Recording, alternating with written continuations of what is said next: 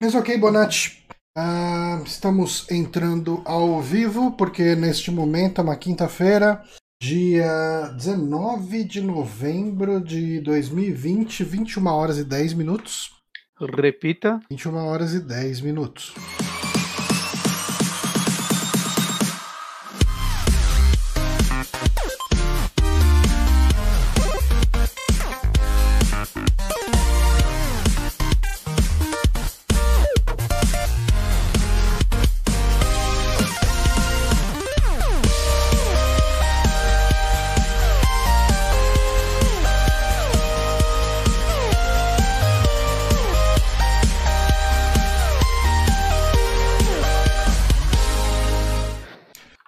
Guilherme Bonato, estamos entrando aqui ao vivo em definitivo, porque este é o Saque Podcast, o podcast do Super Amigos. Eu sou Johnny Santos, estou novamente falando aqui com o Guilherme Bonatti.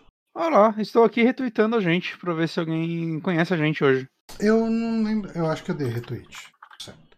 Lembrando que o pessoal pode seguir a gente no twitter.com/barra superamigos e o nosso Twitter, ele é bem de boas, a gente não fica tweetando coisas, mas sempre que a gente vai entrar ao vivo, a gente coloca lá. E uma forma de saber Sim. quando a gente está entrando ao vivo também é você seguir a gente no Twitter, no Twitch, desculpe. E Uhum. uma forma melhor ainda é você doar o seu sub do, do Prime no Twitch também. E quando você faz isso, você dá vários USD dólares pra gente. Sim, E a gente nos ajuda a rico. sobreviver. Pois é, né? Ahn, hoje neste podcast. Esse podcast hoje vai ser uma coisa meio. uma conversa bem livre. Eu confesso que se normalmente eu já não me preparo muito pro podcast, hoje eu tô particularmente despreparado. Mas. É, eu normalmente tenho várias indicações e sempre sobra uma. Nesse eu só tenho uma porque é uma coisa que tá consumindo muito meu tempo. Ah, Isso é bom, isso é bom. As pessoas gostam Uhum. de jogos importantes que consomem bastante. Sim.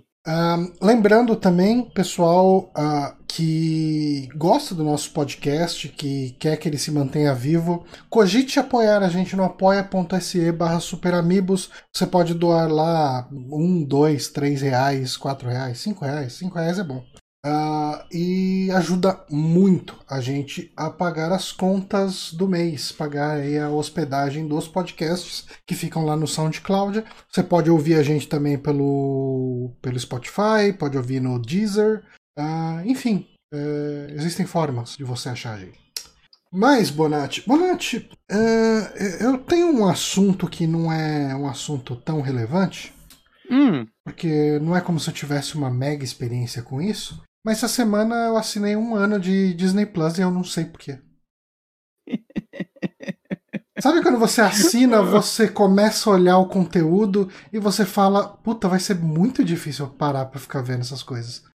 é, eu, eu te entendo. Eu não assinei, mas eu te entendo. É, mas eu assinei um ano, porque eu fui pra meter o pé na jaca mesmo, cara. comigo. All in. All in, Você né? não tem uns pontos no Mercado Livre pra ter ganhado uns meses Eu não grátis, sabia não? desse esquema, eu fiquei sabendo depois que já tinha assinado. Caralho, João. Pois é, mas eu assinei e eu queria falar só bem por alto. Ah, o aplicativo é bom, o que se espera. Uhum. Da... Eu, tô usando o aplicativo no celular, né? E transmitido pelo, pelo Chromecast. E. E assim, eu não assisti muita coisa lá até agora. Hum. Ah, ah, boa noite, Lucas Lima e Tiesca. Um saludo noite. especial pra vocês, boa noite. Por Ah, que o Lucas Lima não apareceu pra mim, só Tiesca? É, deve ser a hora que você abriu. O Lucas Lima mandou um oi faz mais tempo, mas eu não sei. Hum, pode ser. Mas eu assisti poucas coisas lá até agora. E o que eu assisti lá foi essencialmente um daqueles desenhos de. Eu assisti Steamboat Willie, que é o primeiro desenho do Mickey. Ok. Aquele desenho preto e branco e tal. No barco, No barco, exatamente. que começa aqui, tem um jogo de Super Nintendo e começa lá. É, Mega Drive é também. o Mickey Uhum. Mania. É o Mania? É o Mickey Mania. É, É o Mania? Ah, é o Mania, que eu tô confundindo ele com Não, Castle tem of o- Illusion. é que tem o. É o Mania é, mesmo. tem aquele outro também que é o Magical Quest? Não lembro o nome do. O Magical Que tem- Quest é o que você troca de roupinha. Isso. Um monte de continuação. Mickey tinha uns jogos bem legais. Tinha. Ah, o Romagnoli perguntou quanto tá custando o serviço. Ele tinha um desconto se você assinasse o ano inteiro. É uns 20 e poucos reais por mês, eu acho. É, e daí no, no coisa, no, na assinatura anual, eu paguei uns 200 reais. É como hum. se você economizasse, acho que dois meses. Não tenho certeza se é tudo isso. É, tá ok. Tipo, é. vindo da Disney é um preço bem de boa, né? Porque... Então, aí que tá. Você sabe qual é o problema? Você olha o conteúdo. Assim, o que, que eles anunciam na propaganda lá? É Disney, Marvel, Star Wars, uh, National Geographic e mais alguma coisa. Pixar, eu acho. Hum. As coisas da Fox ainda não estão lá. Então, você acha uma coisa ou outra. Por exemplo, o desenho do X-Men lá, dos anos 90. Tem uma, tem uma temporada. Tem umas coisinhas Sim. ali que não estão com. É, tipo, a grande polêmica da semana, né? Que foi o, o Hamilton não tá com legenda ah, em nossa. português. Ah, Isso é muito babaca. E o, o Lima Manuel Miranda falou que tá sendo traduzido e que vai entrar. Mas ah. é, eles vão cagar em cima das decisões artísticas dele? Parece que alguém quis dar, lançar esse migué pra ver se colava, né? Nossa senhora. Mas, é, então, eu assisti Steamboat Willie. Esses desenhos antigos, tipo dos anos 30, eu acho que é 30, não sei, talvez antes até. Uh, é, eles são muito engraçados. É, é, é toda aquele, aquela estética que a gente. que ficou muito popular de novo agora por causa do. Cuphead. Cuphead, né? Mas uhum. é, eu acho que é muito legal porque, assim, não é como se o desenho tivesse uma mega história. O desenho tem situações acontecendo. Acho que toda a graça do desenho é a pessoa pirar no movimento dos personagens, fazer uma vaca se esticar completamente. Tem uma vaca magrela ali, que daí hum. o, o, Mickey dá feno pra ela, daí ela fica gorda. Sabe? É todo esse lance de brincar com a forma, né? Essas animações malucas. É, eu, eu, eu tava assistindo e tava dando umas risadinhas, sabe? Me divertindo uhum. vendo isso. O uh, ah, que mais que eu assisti lá? Eu assisti. Uh, eu assisti Alô Amigos, eu acho que esse é o nome que é um daqueles desenhos. Tem dois desenhos do Pato Donald vindo pro, pra América do Sul, pro, pro Brasil, enfim.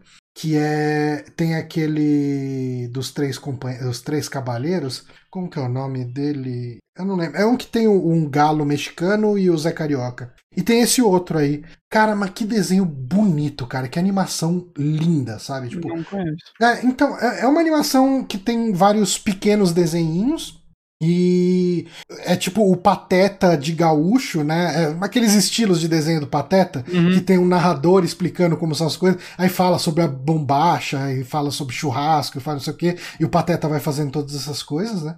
Uh, aí tem lá o, o, tem o pessoal dos.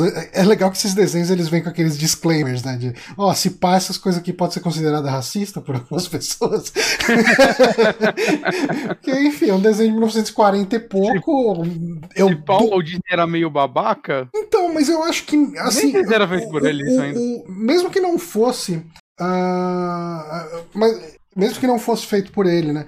Eu, eu entendo que a questão do racismo ali, se for ah, visto, sim, sim. é mais numa questão de estereótipos e, e eu não sei, tipo, para esse desenho particularmente eu não vi nada ofensivo, né? Disse o homem branco. é, não, é porque assim, tipo, a, a gente não tem uma coisa equivalente sim. ao blackface pro, pro ah, okay. e, e, também lá no, nos americanos eles têm os indígenas é, exagerados, né? Com os dentão, sim. uns beição também e tal, não sei o que, tem toda essa. Pica-pau adora. E sim. E, e, lá ele mostra o pessoal, aqueles, aquelas tribos andinas ali, né? O pessoal dos Andes hum. ali, do, do, Peru, enfim. E daí ele, assim, é, eu achei tudo muito bonitinho, sabe? Ele não, ele não trata como mais burro ou mais tribal. Ele não tira mais... sarro dessas pessoas. É, é, mas talvez alguma, alguém possa achar uh, ofensivo pe pelas, pelos traços raciais ali e tal. Enfim. Uh, é... Eu só quero falar que enquanto a gente conversa aqui, eu tô vendo um gameplay de Mickey Mania e eu tô adiantando. Uhum. E assim, eu acho que eu nunca fui muito longe nesse jogo. E eu tô impressionado que esse jogo roda no Super Nintendo. Tipo, cada fase tem um estilo de paleta de cor diferente, remetendo uma era dos desenhos. É um negócio incrível. Uhum. Eu tô impressionado, sim. É um jogo bonito. Bem bonito. É, é muito bonito. Ele tem ah. aqueles efeitos de filme, é muito bem feito. É? Uh, e, e, você sabe uma outra coisa que eu assisti lá, cara? Eu assisti. Eu reassisti hum. o primeiro episódio da tem, série. Deixa eu te perguntar uma coisa, rapidão. Tem a hum. música lá? Hum, eu acho que não. Então eles cancelaram meu, meu, meu, meu box e nem vão lançar nessa porra, é isso? Talvez lance no futuro. Sabe onde tem a mosca? No Darkflix. No Darkflix tem a mosca lá. Ainda As cinco versões? Que eu, que eu tinha pego ah, um box com as cinco. Mas aí cancelaram o box. Cancelaram porque a Disney tá tirando tudo físico do Brasil. E fizeram cancelar. Mesmo com as pessoas já tendo feito a pré-compra. Que beleza. É, eu tô muito puto. É. Muito puto. Mas falando em cancelar, uma coisa que eu assisti lá é a série de 2015 dos Muppets, cara. É, eu assisti o primeiro episódio. Eu nunca vi Muppets, cara. Então, é que o Muppets, uh, ele, ele, não é da nossa época exatamente, né? A nossa época é o Muppets Baby no máximo. Uh... É, se pau vi esse, mas eu não, não, não tenho uma, um carinho por Muppets. Então. Eu tenho o filme aqui, eu nunca assisti. É, eu, eu, também, assim, eu gostava muito de Muppets Babies quando era criança, assim, eu achava um desenho muito divertido, e, e isso porque, assim, uh, eu não tinha as referências culturais que o desenho zoava, ele zoava muito com Star Wars, tinha muita referência de Star Wars, sabe, tipo, tinha uhum. muita referência pop no desenho, e, e, mas eu achava divertido, eu achava bem feitinho, as historinhas eram legais. Mas essa série dos Muppets, ela é é, é, é, muito triste que ela tenha sido cancelada, porque eu tava adorando quando eu tava assistindo. E aqui no Brasil, quando eu tava vendo ela, nem chegou os, os últimos episódios da primeira temporada. Por isso que eu tô assistindo aqui, para pelo menos ver o final da primeira temporada. Uh, uhum. Basicamente, é, ele, ele é sobre uma. Um, os Muppets produzindo um talk show da Pig, né? Ok. E só que os Muppets eles são adultos. Uh, e, e, a temática é adulta. Só que com os bonecos fantoche dos Muppets. Então, nesse primeiro episódio, tem algumas coisas acontecendo ali, né? O Caco ele é produtor da. É, é, ele é produtor do, da, dessa, desse talk show, né? A Pig ela é a, a apresentadora, né? A hostess. E só que eles são ex, né? Eles terminaram o, o, o, namoro, o casamento, enfim, deles. E o Caco, ele namora com uma outra porca mais nova agora, e daí, tipo, tem uma hora. E, e o negócio, é, é, ele é feito num formato de reality, né? Então eles vão fazendo as coisas ali, meio tipo The Office, sabe? Vai acontecendo hum. as coisas, e daí de vez em quando corta e eles vão falando com a câmera, né? Ah, então. Meu Deus! É, não, não, deu certo o nosso relacionamento, eu acabei conhecendo ah, é, essa outra menina e tal. O que, que eu posso falar? Eu gosto muito de porcas, sabe? Foi falando as coisas assim. Uh, e, e, tem, cara, o, o Fozzie, que é o urso que conta piadas, ele tá namorando com uma mulher, uma menina mesmo, uma, uma moça humana, né? Uh, e ele vai na casa dela, tipo, pra se apresentar pros pais dela. E os pais são, assim, é, é, é muito uma sketch de pais racistas, sabe? Hum. É, é, ele usa talher? É, não sei o que, sabe? Tipo, esse cara aí, você, você tá namorando com um urso, como que vão ser seus filhos? Sabe? Tipo, tem toda essa parada. É, é muito absurdo, assim, cara. É muito. É, como que eu posso falar? Ele é muito adulto na temática, mas é de humor, sabe? Cara, o. O. Cara, o Leal Rafio. Eu não consigo falar assim. Eu é, nunca... Cara, lê, lê ao contrário. É Rafael Romagnoli o Rafael Romagnoli, ele comentou que ele nasceu junto com Mickey, 18 de 11 de 1928. Uhum. Eu fui pesquisar aqui eu achei, na verdade, a primeira aparição dia 15 de 11 de 1928. Mas olha só que o Amigames poderia ser do Mickey, então. Poderia. Ah, bom, é, eu só queria que falar bem por alto aqui sobre a minha primeira experiência do, do Disney Plus, mas acho que a gente deve ir para o Amigames. Né? Mas uma coisa, é, e as coisas exclusivas você não viu nada, né? Tipo, Mandalorian. A, a, série é, do Visão ainda não saiu, né? O Visão ainda e... não saiu. Essa é uma das séries que eu quero muito ver. Eu também. É. O, o trailer eu achei bem legal. Mandalorian eu assisti três episódios via torrent, né? Antes. Eu tava gostando, sabe? Uhum. É só porque. É, preguiça mesmo, que eu acabei não vendo mais. Ah, mas acho que agora eu posso aproveitar para ver. Principalmente quando acabar Star Trek Discovery, que eu vou ter um buraco de série. Mas, eh, aliás, Star Trek Discovery é uma indicação que eu vou trazer quando acabar essa temporada, porque finalmente acertaram. Ah, eu tô é, ficando curioso. É... Mas vamos pro nosso Amigames? Vamos, que é o papo que a gente fala para aquecer o programa agora na metade do programa. Exato. Daí, é que daí o Amigames vai emendar com indicação, né? Então. Vai emendar com a sua indicação número 1. Um. Mas eu fiz um Amigames que eu descobri que ontem foi aniversário de Sleepaway Camp. Ele fez 27 anos. 37, né? 37 anos. Olha só, Nossa. quem nasceu nos anos 80 tem 30. que porra. É... Sleepaway Mas... Camp, cara. Sleepaway Camp. Ele é um filme que eu tinha ouvido você falar sobre algumas vezes. Eu queria muito fazer um Cine Bela Merda sobre ele um dia. Não, mas agora a gente não tem mais essa marca. Não tem mais. Mas a gente pode fazer um Vendo com Amigos. Vem, é. Vendo é. com Amigos. Vendo com Amigos. Uh, mas. mas... É, bom, a gente fala mais dele na hora da indicação, mas. Sim, é. vamos, vamos. Mas é um, é, é um filme que. Eu gosto bastante desse filme, apesar dos pesares, que a gente vai comentar depois. Aham. Eu vi a franquia inteira e tudo mais. Eu vi, inclusive, o quarto filme, que não é um filme. Mas ah, é? vamos chegar nisso depois. Okay. Vamos às perguntas. Cara, gente, vai ter spoiler do filme de 83, tá? É.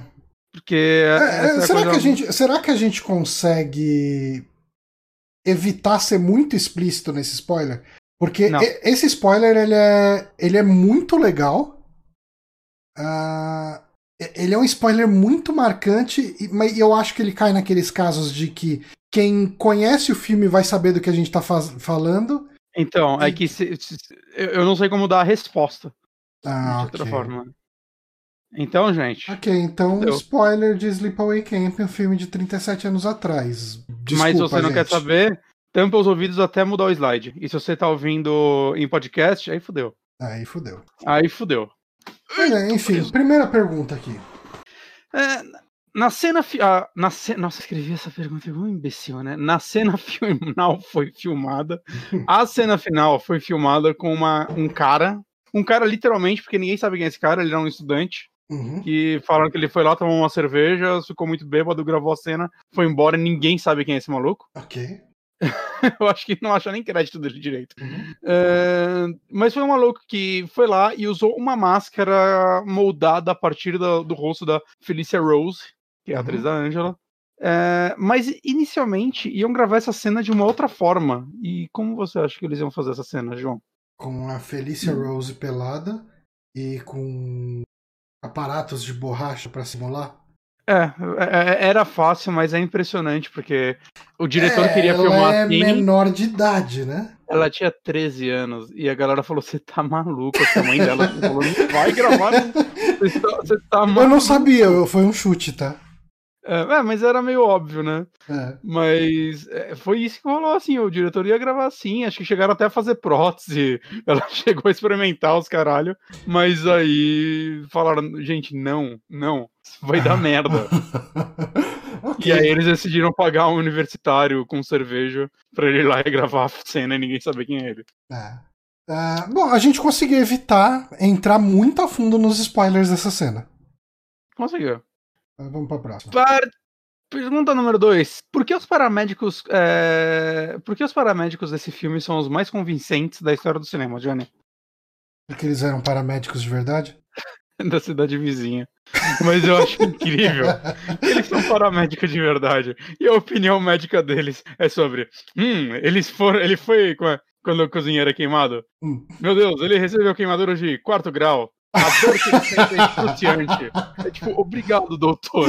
Eu, eu, não imaginava que ele tava sentindo essa dor. Tipo, é, essa cena é incrível, que ele começa a gritar quando cai água nele, aí dá um corte de tempo com os caras levando ele embora, e você escuta ele gritar. Acho que até o final do filme você escuta ah, ele gritando um pouquinho.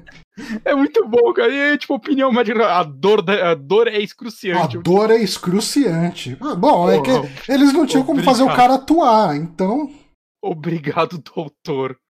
É, é. é, é aquela, ah, é, é, aquela velha história do, do Armageddon, né? O filme lá, Armagedon. O pessoal fala: o que, que é ah. mais fácil? Você ensinar um astronauta a usar uma furadeira ou você ensinar um minerador a virar astronauta? Aparentemente é o segundo. E aqui é a mesma coisa, né? Aparentemente é mais fácil você. Hum. O, o, Batman lá, o último Batman, qual é o nome do ator? Esse é o nome dele, caralho. O Bale? Não, não. O Ben Affleck?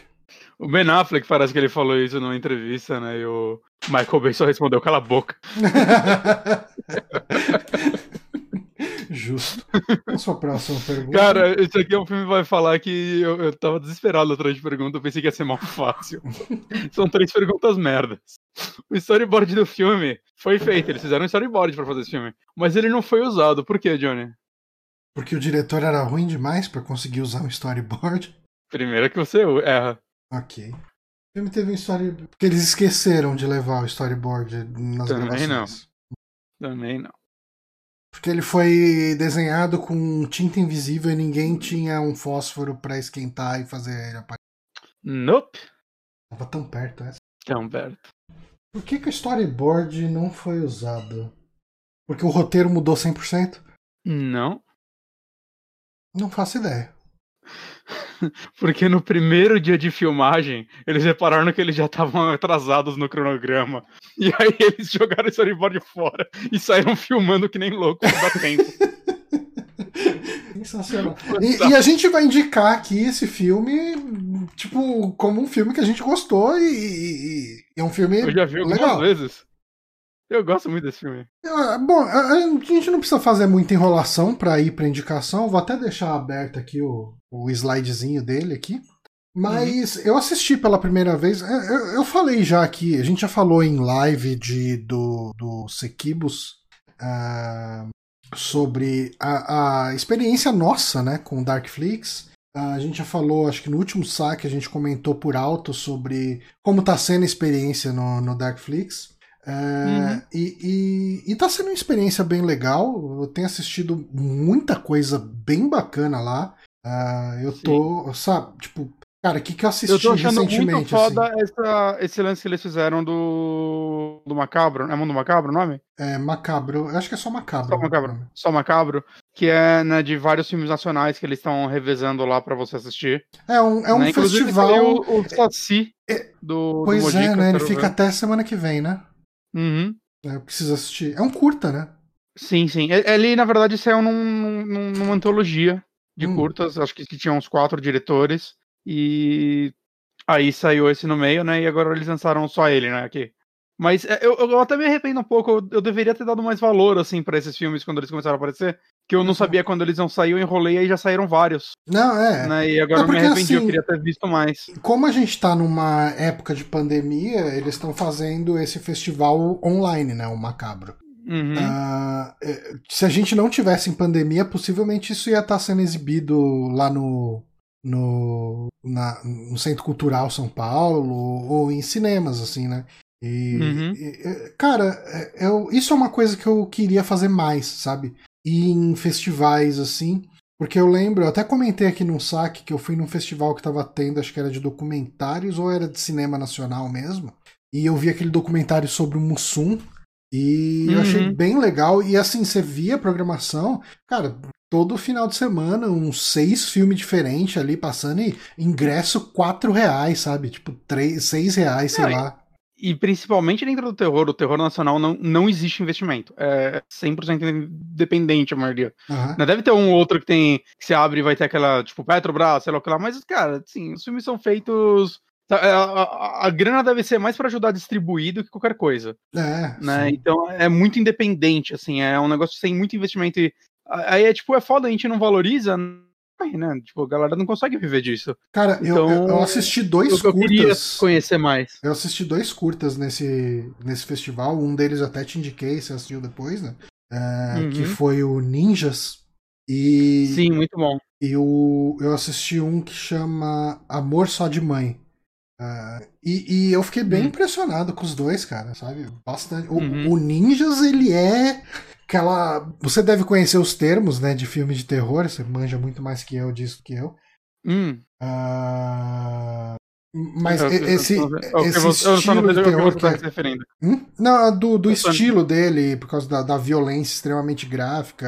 e- Deve ter uns nomes, esse, esse tipo de coisa. Ah, a galera normalmente quando é muito violenta assim, eles chamam de torture porn, mas eu acho que ele tem um quê psicológico tão foda assim que eu não, eu não sei dizer se o gênero dele se, acaba dá- sendo isso. se daria pra classificar ele assim, né? Porque ele pode ser considerado, de certa forma, até um filme de fantasma, né? Sim, sim, sim. E, e teve o, o- esse Amor Só de Mãe, é- é, ele tem uma pegada mais daquele terror do mato, sabe? Tipo aquela coisa uh, de, de pegar uma pegar elementos de religião uh, de paganismo brasileiro sabe? De tipo hum, é, folclore? Não não chega. Hum, eu acho que mais para um eu não quero usar a palavra umbanda porque não é umbanda de verdade e, e é um termo muito quando a gente usa é muito preconceituoso né? É, é, mas eu diria que é esse tipo de religião que mescla tanto o, a, essas religiões de, de matriz africana quanto essa parte que vem de cultura indígena ao mesmo tempo da cultura do pescador do tipo do Nordeste, sabe, da, da aquele pessoal uh, que vive isolado de cidade. Então ele tem essa temática assim e, e toda a história dele é meio que o, o tem um cara lá que é um pescador, ele é apaixonado por uma mulher lá, que eu acho que ela é uma prostituta, uma coisa assim. E ela fala, cara, não, não aguento mais ficar nessa, nesse vilarejo de merda, eu quero ir embora. Aí fala, ah, não, mas eu tenho que cuidar da minha mãe. E fala, cara, se você não se livrar da sua mãe, eu tô fora, você fica sozinho e tal. Uhum. E aí a história se desdobra pra uma desgraceira violenta e, e cheia de sangue, gore. E tudo isso num curta de, sei lá, 15 minutos por aí. é, é, bem, bem, bem interessante. Se não me engano. Ah, não, é o Ninjas que é isso, né? Que o diretor ele é. Ele trabalhou no último filme do Zé do Caixão e tal. Uh, não lembro o nome. Não, é, lembro. não lembro o nome dele. Eu ia falar meia-noite, mas esse daí é o segundo, né? Ah, não. É o Invocação do Mal? Acho que é o Não, Invocação, não, do, Invocação do, Mal, do Mal é, é, do, do... é, gringo. Como que é? é. Ah, eu não vou lembrar o nome dele. Ah, segue a vida. Mas daí, assim, enfim, uh, divaguei demais aqui. Mas uh, um dos filmes que eu assisti. Eu tenho pe pegado para ver muito clássico do terror no, no Darkflix, né? Eu assisti pela primeira vez na vida recentemente o. o Encarnação do Demônio. Opa. Encarnação do Demônio. Ah, não era tão diferente do que eu falei. Não. Mas, sim. Uh, eu assisti pela primeira vez o Evil Dead, né? Tipo, eu assisti pela primeira vez Day Live, que eu achei sensacional. Puta que pariu. Day Live eu vi pela primeira vez esse ano. Eu nunca tinha visto também. Eu achei maravilhoso, cara. Maravilhoso. Maravilhoso. maravilhoso. Esse rendia um podcast estilo 3DM, né? Renderia, fácil, fácil. Tentar ir atrás de algumas curiosidades, quem sabe. Uhum. E, e um que eu peguei para ver foi justamente Sleepaway Camp, porque Uh, outra coisa que nós dois vimos né, no Darkflix foi o, o, documentário lá, né? O In the Search of Darkness, que é um, Sim. é o catálogo. A gente comentou no né? último saco. A gente comentou no último saco, quem quiser saber mais, uhum. ouve lá. Mas basicamente é um, um, um, documentário sobre filmes de terror da década de 80, passando ano a ano ali. E eles falam de Sleepaway Camp, e você vê que, uh, do jeito que ele é abordado, ele é abordado realmente como um filme importante. Né? Sim. E eu e falei, é? uh, eu falei, bom, vamos ver qual é que é. E, cara, é, assim, as, as atuações são horrorosas. É, é, é incrível, né? É, é um negócio... Mas ele é horroroso no nível de dar a volta. Que... Eu acho que ele, ele ainda tá um ponto acima, por exemplo, de um Trolls 2. Eu acho que o Trolls 2 uhum. ainda é pior. Sim. Mas ele tá ali Saca, deu na trave do Trolls 2. É. Eu acho que muito disso vem. A gente está acostumado uh, com filme de terror em, em acampamento de férias. De sexta-feira 13, que o, o, os jovens que estão no acampamento, eles são pessoas de 25 anos para mais, é, ou é pelo menos assim. né, no caso do é. sexta-feira 13. É sempre a galera arrumando para receber as crianças e morre antes das crianças morre chegar. Antes das crianças. Isso, é, isso é, bem verdade, isso é bem verdade. Isso, é, uhum. é, isso é, estabelecido em muitos dos filmes. Uh, mas a gente nunca vê um filme de terror onde uh, as vítimas. Uh, ou, e os atores. E, e, os atores são crianças, né, cara? São uhum. o pessoal de, como você disse, numa das curiosidades aí, 13 Acho anos. Acho que a galera né? tinha tudo mais ou menos entre 13 e 17. É. É, tem, tem os jovens que são mais. Tem o pessoal que é mais criança, claramente, e o pessoal que é mais jovem, né? Que eles ficam até uhum. mais ou menos separados ali e tal. Sim. Uh, mas, cara, eu gostei muito desse filme, né? Ele. Uh, basicamente, assim. Uh, ele abre com, com, to, com uma. Eu amo essa abertura. A primeira uma vez que eu cena... eu fiquei voltando ela porque a edição dela é uma obra de arte. Do, do barco passando na cabeça do maluco, aí corta pro maluco só olha e fala, pô. E aí volta o barco. Mas é muito escroto, cara. É, é muito. É, É tipo no filme do Homem-Aranha, quando o, o Duende Verde vai morrer, no primeiro, e aí o. O Sam Raimi tentou fazer uma piadinha de quando a navezinha dele tá chegando nele, cortar pra cara dele no default falando, oh, antes uhum. dele morrer. É muito isso, só que não é feito de forma irônica. Não, ele, ele se leva a sério naquela cena. Uhum, e, e eu demorei para me tocar que naquela cena aquelas crianças eram as crianças que a gente tava vendo depois. Uhum. Mas não, né? Uma, que é outra. É a Angela, né? Uhum. É, o, o, o menino, o menino mostra morto, né? Tipo, boiana. Ali. Comenta. Ah, não lembro se mostra de morto. ah, não, quem, quem, passa boiana acho que é o pai. Acho que é o pai. Mas, Mas né, é estabelecido que o, o menino morreu e a Angela foi morar com a tia com a, com a tia overacting. Nossa, como amo aquela atriz. Nossa, aquela atriz é sensacional. Procura entrevista com ela depois, por favor. Ela é desse jeito? ela não só é desse jeito, como. E, e é tipo, as entrevistas que eu vi com ela é tipo. Sabe o que, que ela parece? Ela cozinhando enquanto ela é entrevistada. Sabe o que, que ela parece? A gente meio que tá assistindo, vez por outra, esses filmes de terror italiano, que você uhum. tem atores que atuam em italiano e são dublados por cima em inglês. Ela parece uhum. isso.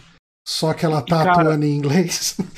É, é, fantástico você ver a entrevista com ela, que ela começa a explicar das cenas e tudo mais. E ela começa a falar do jeito, não, que o diretor, ele é um cara, ele tem a visão de tudo, ele sabia exatamente o que ele queria dos atores. Eu, mano, nem fudendo, você tá puxando muito taco no cara que fez dois filmes na vida, um deles foi Sleepaway Camp e o outro deles foi Sleepaway Camp 20 e poucos anos depois, quando ele conseguiu os direitos de volta. Ok. Return to Sleepaway Camp. Ele só fez esses dois filmes na vida dele, ele é advogado, esse cara não, não trabalha com cinema, saca? E, tipo, do... tipo, é incrível que, assim, atuações horríveis. Aí tem o 2 e o 3, eles não são obra-prima, mas as atuações estão a par de filmes de terror normais. Ok. Saca? É, são ruins normais. Uhum. E aí chega o quinto, que é dele de novo, e volta a ser uma bosta, cara. É muito bom. Vê o quinto, Johnny, pelo amor de Deus. Não, eu, eu, vou ver. Eu, eu, sou um grande fã do trabalho desse diretor. Cara, o, o, o, quinto, o quinto tenta ter um plot twist também. Nossa, cara. Ele traz os atores tudo de volta, é muito legal. Eu, eu preciso assistir o 2, o 3 e o 4 pra ver o quinto. Ó, o, o, não porque o quinto ele ignora os outros, mas assim, o 2 eu acho bem legal também. É, o 3 eu acho meio merda, porque o 3, eu falo, ele parece que eles fizeram o Sleepaway Camp 3 e o remake e editaram juntos, porque é tipo, é, o assassino, não vou falar quem é, uhum. é, aparece, né, aí mata um grupo de pessoas, é um grupo de jovens, e ele mata todos. E aí, aparece outro grupo de jovens e ele mata todos de novo na metade do filme. É tipo, ah, são, não, é a mesma história acontecendo duas vezes, eu não entendi essa porra.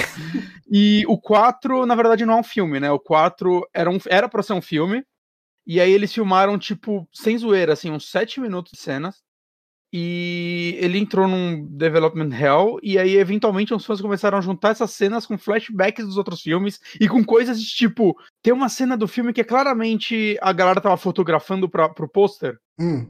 e meteram essa cena lá porque ah, virou a cena do filme ah, okay. tudo com uma narração por cima do assassino lembrando do assassino é tipo eu vi esse filme mas é absurdo, assim, porque não é pequenas cenas dos outros filmes. É literalmente, ah, começa uma cena do 2. E você vai ver 20 minutos de uma cena dois sem corta, assim. Ele começa a passar o segundo filme. Mas, mas como, eu, eu, queria, eu, queria, muito entender como que foi a experiência de, de assistir isso. Então, e, e a loucura disso é que é tipo, se eu não me engano, foi uma galera que fez isso, mas eu acho que isso foi lançado em DVD depois, de alguma forma. Eles okay. comercializaram isso. Isso não é um filme. O quinto, chama, o quinto não chama Sleepaway Camp 5. Ele chama Return Não, ele chama Return to Sleepaway Camp. Tá. Mas dá para você ir direto para ele, mas eu acho que eu acho que o 2 é divertido. O 2 é bem divertido. Okay. A, a, é com a irmã do Bruce Springsteen. Ah, é, você tinha comentado. É, e ela é bem carismática, assim, a personagem dela. E, cara, uh, mas o que, que eu gostei nesse filme? Eu, primeiro, primeiro, esse lance do, dele ter uh, crianças uh, nesse cenário de terror.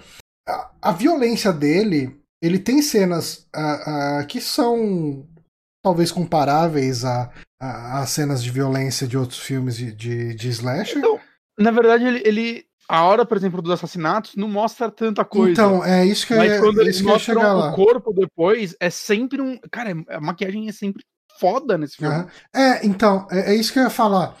A cena da. Bom, você acabou de falar, então vou repetir, não vai agregar nada para ninguém. Mas é isso que eu senti também, que, que de fato a, a, quando mostra as pessoas morrendo, ele é mega sutil, ele não tem muito. Você não vê aquilo acontecendo de verdade, né? Você vê a pessoa morrendo, mas às vezes vai a, a uma. Tipo, a faca tá sendo enfiada na pessoa e a faca nem aparece na cena, sabe? Tipo, a, uhum. a câmera tá cortada do peito para cima e a facada tá na barriga, por exemplo. Uh, mas eu acho que cumpre uh, o propósito Uh, e eu consigo entender por que, que ele é feito desse jeito, principalmente pelo fato de você estar tá lidando com criança e, e eu não sei como que, como que é a implicação de você tratar uh, as cenas violências com menor de idade desse jeito. Sim. Uh, Teve um ator até que o da cena do barco, parece que quando o barco virou, ele rasgou a mão numa pedra, tiveram que correr Caralho. com ele pro hospital, foi, foi foda o negócio. Mas, cara, é, é, eu acho ele eu acho ele muito divertido em muitos aspectos, assim, todo o, o cara lá, o, o, o, dono do campo, do... do, do Aquele velho, ele é muito escroto. E, então, e cara, o pessoal tá morrendo, o pessoal tá morrendo ali, ah, mano, tipo, o, o cara lá, a primeira morte, né? O, eu tô falido, ninguém mais vai trazer criança nessa merda. é muito real, né?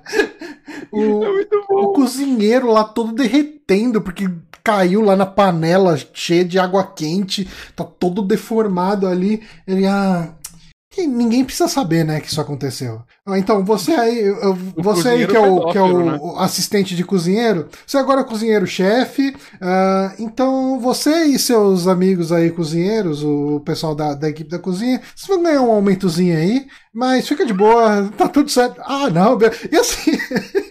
a, Isso tá ligado a cena, cara, né? A cena o, muda o muito, cara, a cena muda muito, porque o assistente de cozinha tá lá falando, ah, porra, mano, que, que grave, que, que triste, né? O cara o, o, uhum. o, cozinheiro mor tipo, morreu, não, né? Sofreu esse acidente, que absurdo, não sei o que e tal. E, e, todo mundo preocupado, né? Aquele clima de, fu de funeral ali. Aí o cara fala: então, agora seu chefe não comenta nada e vocês vão receber. Os caras tudo começa. Aê, tá, todo mundo comemora e segue a vida, cara. Foda-se. E esse, e esse assistente, ele é o Robert Earl Jones. Ele é pai do James Earl Jones, o Darth Vader. Caramba.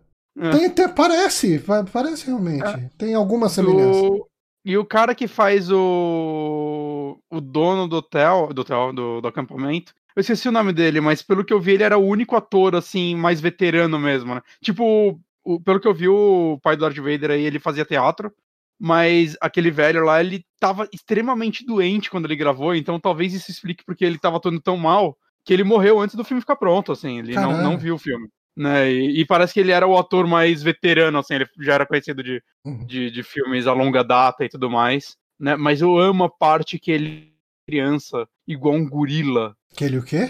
Ele espanca uma criança igual o gorila. Nossa, cara, essa cena, é, é, eu falei, não, tipo, ok, ele vai prender o moleque em algum lugar. Não, ele espanca o moleque, cara. Ele começa dando uns tapas e depois ele começa a ficar, tipo, com as mãos assim, a criança no chão gritando. Eu, mano, o que vocês estão fazendo? É, é, a gente falou né, aqui que ele é um slasher de, de acampamento de férias, mas a gente não, não falou muito sobre o roteiro dele, né? Porque basicamente o que acontece do começo até o final do filme, você tem essa Angela, que é uma menina meio estranha, não conversa com ninguém, não responde quando as pessoas falam com ela e tal. Uhum. E por causa disso ela sofre bullying de todo mundo, todo mundo é escroto com ela. E coitada, ela só não faz nada, cara. Ela fica quietinha assim, as pessoas vão encher o saco dela. Não, não, o pessoal pesa pra caralho em cima Uhum. E toda vez que alguém faz alguma coisa de mal com ela, essa pessoa morre. Sim. É. E, e assim, fica muito. Uh, muito evidente que uh, não é uma coincidência, né? Sim. Uh, Só que ele ainda criou um mistério sobre quem é que tá matando. Então, esse mistério funcionou para você? Então, para mim não, não tinha como funcionar porque eu sabia do final. Ah, ok. Ok. Mas eu, eu, eu, eu, não, eu não sabia o final, assim, na hora que o, o documentário ele menciona o final, mas na hora eu, eu tinha certeza que eu ia querer ver esse filme, então na hora que uhum. ele começou a falar do final, eu fui buscar uma cerveja e quando eu voltei já não tava mais. Sei. Uh, então foi uma surpresa para mim. Mas assim, uh, quem é o assassino ou assassina, enfim, uh, tava muito claro para mim, né? Uhum. Uh, mas ainda assim eu não estava preparado para aquela cena final. Aquela cena final eu acho que é uma das coisas mais. Eu voltei umas cinco vezes aquela cena final. Ela é quase grotesca, né, cara? Ela é esquisita. Ela, é esque... ela é perturbadora, ela é. Mas ela é perturbadora, mas eu acho que é perturbadora de um jeito engraçado. Sim. Porque ela não é perturbadora é que você pelo, vai. Pelo comentário do cara que, que encontra. Que vê a cena. é, é, muito imbecil, mano. É, é, é assim, eu, eu, a gente tá pisando em ovos, é um filme de 37 anos atrás, enfim. Mas, Mas é que vale a pena. vale muito a pena ver esse filme. Ele, eu sei que muita gente aqui que ouve a gente não liga para filme de terror, não gosta ou tem medo de filme de terror. Eu acho muito difícil você sentir medo com esse filme. Não, não é possível, é. Porque, é. enfim, quando eu era criança eu tinha medo do número 9. Mas crianças não escutam a gente. Como você sabe? Ah, eu acredito. que a gente é dois velho bosta, mano. É, Tem a é criança. muito verdade. É, verdade. é muito verdade. Mas, cara, é um filme muito divertido de se assistir. É, então, eu acho que o principal dele é que, assim, esse é um filme que é fácil você ver, principalmente gente que não gosta de terror, falar que, ah, esse filme é uma bosta, atuações bosta, história previsível, sei lá. Falar o que for do, do filme. Mas para mim, assim, eu acho que o que vale nesse filme é que, assim, ele é um filme que, na minha opinião, é, ele não tem um segundo que não seja divertido. Ele o tempo todo, ele tava me entretendo, assim, todas uhum. as vezes que eu vi ele. Né, eu vi, sei lá, umas três vezes já esse filme. E é sempre muito divertido, assim, é. Saca? É, é, é, é uma junção. É aquele tipo de filme que foi feito por uma pessoa muito amadora. Uhum. Mas que, que, dá até a impressão, assim, que talvez a galera estivesse se divertindo no filmado. Talvez o moleque quase perdeu a mão, não. né? E também teve tipo, uma porrada de criança que começou a se pegar lá e, e era difícil filmar. Né? Inclusive a Angela e o primo dela, parece. Caralho. É, falaram que tinham que separar os dois. Mas, tirando isso, só é um filme que, tipo, cara, eu não sei, cara. Ele, ele tem aquele espíritozinho. É tipo, pra quem fala que Sexta-feira 13 é um filme B, você vai ver esse filme você vai ver o que não, é um filme B. Não, não. Sexta-feira 13 não é filme B, não, cara. De jeito não nenhum. É, não De jeito nenhum. Não é. é uma produção muito grande. Saca? É um filme feito em cinco semanas por uma galera que não sabia o que tava fazendo. Bota criança mesmo. O cara queria botar uma criança pelada no final. É tipo, foda-se. Cara, é, é um filme muito divertido. Uh, nós dois recomendamos muito. Uhum. Uh, e, e, eu concordo com você, cara. Esse era um filme que ia ser legal assistir junto com os ouvintes e tal. O problema é que ele Sim. nunca vai estar no Amazon Prime, né? É, então, se tivesse a gente podia transmitir, né? Mas. É. Na Darkflix o que a gente pode fazer é a gente não transmitir, né? Vai transmitir só na sua cara. E a galera vem junto, né? Que a gente fazia antes. Mas. Uhum. É. Não sei. Mas enfim, uh, é isso. Uh, vamos falar de Assassin's Creed Valhalla, então? Vamos falar, cara, talvez da minha surpresa do ano. Olha. Porque de forma alguma eu imaginava que eu ia gostar tanto desse jogo. Caralho. É, eu terminei o Odyssey tem uns dois meses. Né? Eu terminei ele com mais de 100 horas, então não dá pra falar que eu não gostei do jogo, mas ele é um jogo muito decepcionante e irritante para mim durante o tempo quase inteiro. Hum. Ele é um jogo que eu gosto muito de alguns detalhes dele, mas ele é só um amontoado de muita coisa para parecer um jogo, saca? Para ser um jogo cheio, e eu sinto que a maioria das coisas são feitas sem pensar. É, é claro que é uma forma escrota de falar, né? Os desenvolvedores não sabem o que. Claro que eles sabiam, saca? E obtiveram sucesso, né? As pessoas gostam do Odyssey. É, eu tenho meus problemas com ele, eu gosto mais do Origins. É, eu acho a história do Odyssey muito ruim, muito sem graça, né? Eu sei que a Cassandra é uma personagem legal, eu acho que 100% por culpa da dubladora, que faz um trabalho excelente. Mas eu não acho que a história dele seja interessante. Tirando da, da, da última DLC, eu acho que ela é interessante para quem se preocupa com o lore de Assassin's Creed, que eu revezo entre. Ah, eu acho que eu vou prestar atenção nisso, que agora eles estão voltando a tentar fazer algo com. Eles vão cagar tudo de novo, né? Eles não têm ideia pra onde eles estão indo. Mas. Aí eu peguei o. Eu recebi o Valhalla recentemente, assim, é, semana passada. Hum. E assim, quando ele foi anunciado, eu falei, porra, isso daí tá igual aos últimos, né? Vai ser o mesmo jogo. Vai ser o mesmo jogo, só que de Vikings. Curioso para jogar porque eu gosto de Vikings, mas é a mesma, a mesma galera aí.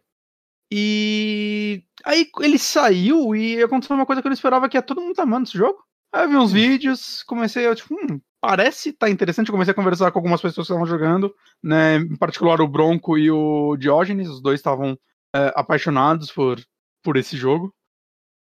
E, e, o Bronco, em particular, a opinião dele pesou mais em mim porque ele não gosta também do. Ele, ele, ele tipo, odeia hum. o Odyssey. Ele não é nem que ele não gosta, ele, ele acha um jogo merda, assim, ele odeia aquele jogo. Qual a sua opinião caralho, sobre o Origins? Origins? O Origins era, o Origins era meu favorito até então. Okay. Eu acho que o Valhalla vai virar meu favorito agora. Eu, eu preciso tentar de novo o Origin. Eu acho que você ia gostar mais do Valhalla. Por motivos que eu vou lá. É que o Origins eu tenho, né? Valhalla eu isso preciso é um, comprar. Esse, esse, é um ponto. Ponto. Mas, assim, é. A história dele, né, trazendo um pouco do.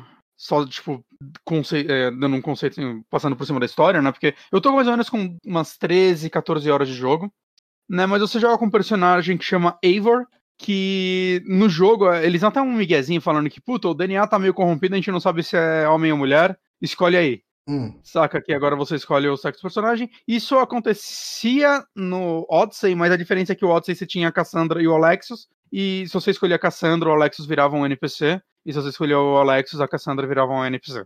Okay. Né? Então, os dois personagens existiam naquele mundo. E nesse aqui não, é.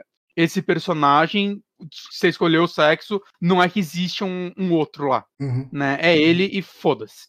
Ou ela. E é, ele ou ela, eu tô jogando com, com a mulher. E. E assim, a história ela é bem mais básica viking, pelo menos até onde eu tô, é, do eu que outros jogos, né? Aqui, tipo... Tá bem bonito, né? Tá bem bonito. É, porque assim, né, o Origins tem todo o lance do, do Bayek querer vingar a morte do filho, o, o grande lance de ah, você era para ser um sacrifício, você sobreviveu e você quer vingança contra os espartanos e tudo mais.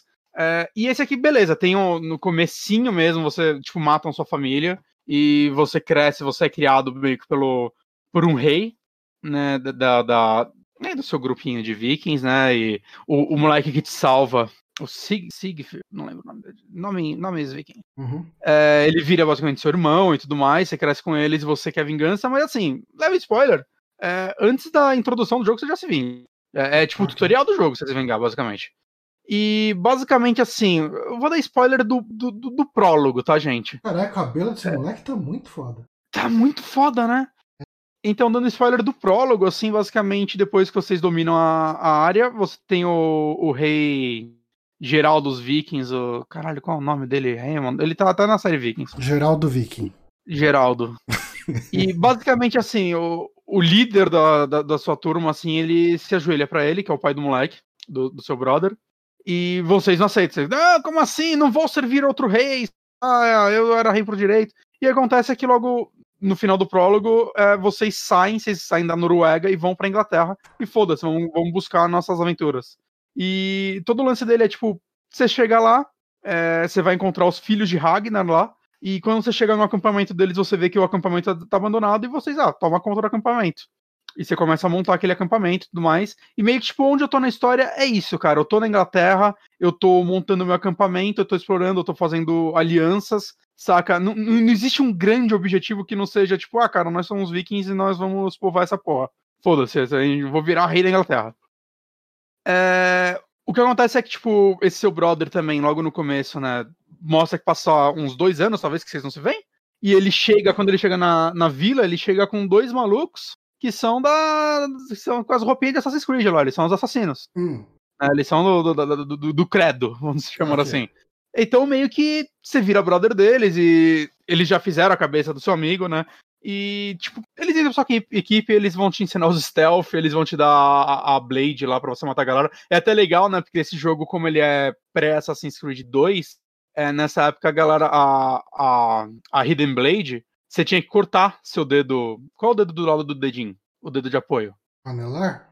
Anelar a galera tinha que cortar o anelar fora para poder usar isso, que é onde a faca sai, né? E é até legal no Origins, quando você pega ela, você não sabe, quando o Bayek vai abrir ela, ele perde o dedo. O negócio arranca o dedo dele na hora, assim, é, é bem da hora. Você, ah, é por isso que tem que cortar, né? O negócio é cagado. E é, é, muito legal quando os caras dão, eles falam, ah, não, mas tem que cortar o dedo pra conseguir usar isso. Sua personagem, ela faz a coisa mais genial do mundo, Johnny. Hum. Ela pega e faz assim, encaixa do outro lado. Aí o cara falou, mas aí vai todo mundo ver ela falar, foda-se. Ah, Mickey, né? Pau no cu. Eu quero que eles vejam mesmo e sintam medo. Eu, caralho, então quando você vai matar o assassinato, ela dá tipo um murro e abre a blade e mata o cara. Eu acho da hora. Eu achei okay. uma, que, uma quebra uhum. do, do, um conceito da franquia, assim, saca? De, tipo, é, porra, por que você tá perdendo o dedo? Coloca aqui em cima. É, Foda-se. Faz prático. Talvez um dia ela possa coçar a cabeça e acabar se matando. Talvez. Isso aí, mas... essa, quando alguém vier perguntar a diferença de user interface versus user experience, você já explica essa parte aí. Mas tô amando de verdade assim, esse jogo, assim, principalmente em comparação aos outros. É, eu juro para você, assim, parece que tipo 90% dos defeitos, problemas que eu tinha com os dois últimos jogos, principalmente o Odyssey, eles resolveram. E isso é impressionante. É, para coisas que eu não esperava, assim, Você por tá exemplo, jogando onde no do... PC, no Uplay? PC e Uplay. Ah. Se quiser, eu, eu, acho que dá para compartilhar esse rolê aí, se você quiser jogar. Vamos dar uma olhada. Mas, depois. enfim. Hã? Vamos dar uma olhada depois. Vamos dar uma olhada depois, acho que dá pra ter duas contas. Mas, enfim. Conta da firma, o Diogo tem que jogar pra analisar também. É, mas, enfim. É, detalhes do jogo que eu acho que melhoraram muito. É, os últimos jogos, principalmente o último, eu vou sempre falar o último, porque é o que mais dá defeito, né? Que senão eu vou falar isso pra tudo. Tipo, uhum. ah, os últimos, principalmente o último. Vou ficar repetindo essa frase. Tá é, cara, era um jogo de loot. Então, assim, você mata inimigo, você vai. Cara, no final seu inventário tinha tipo 900 espadas e machados, tudo hum. bosta, assim, que você só quebrava pra criar material ou vendia.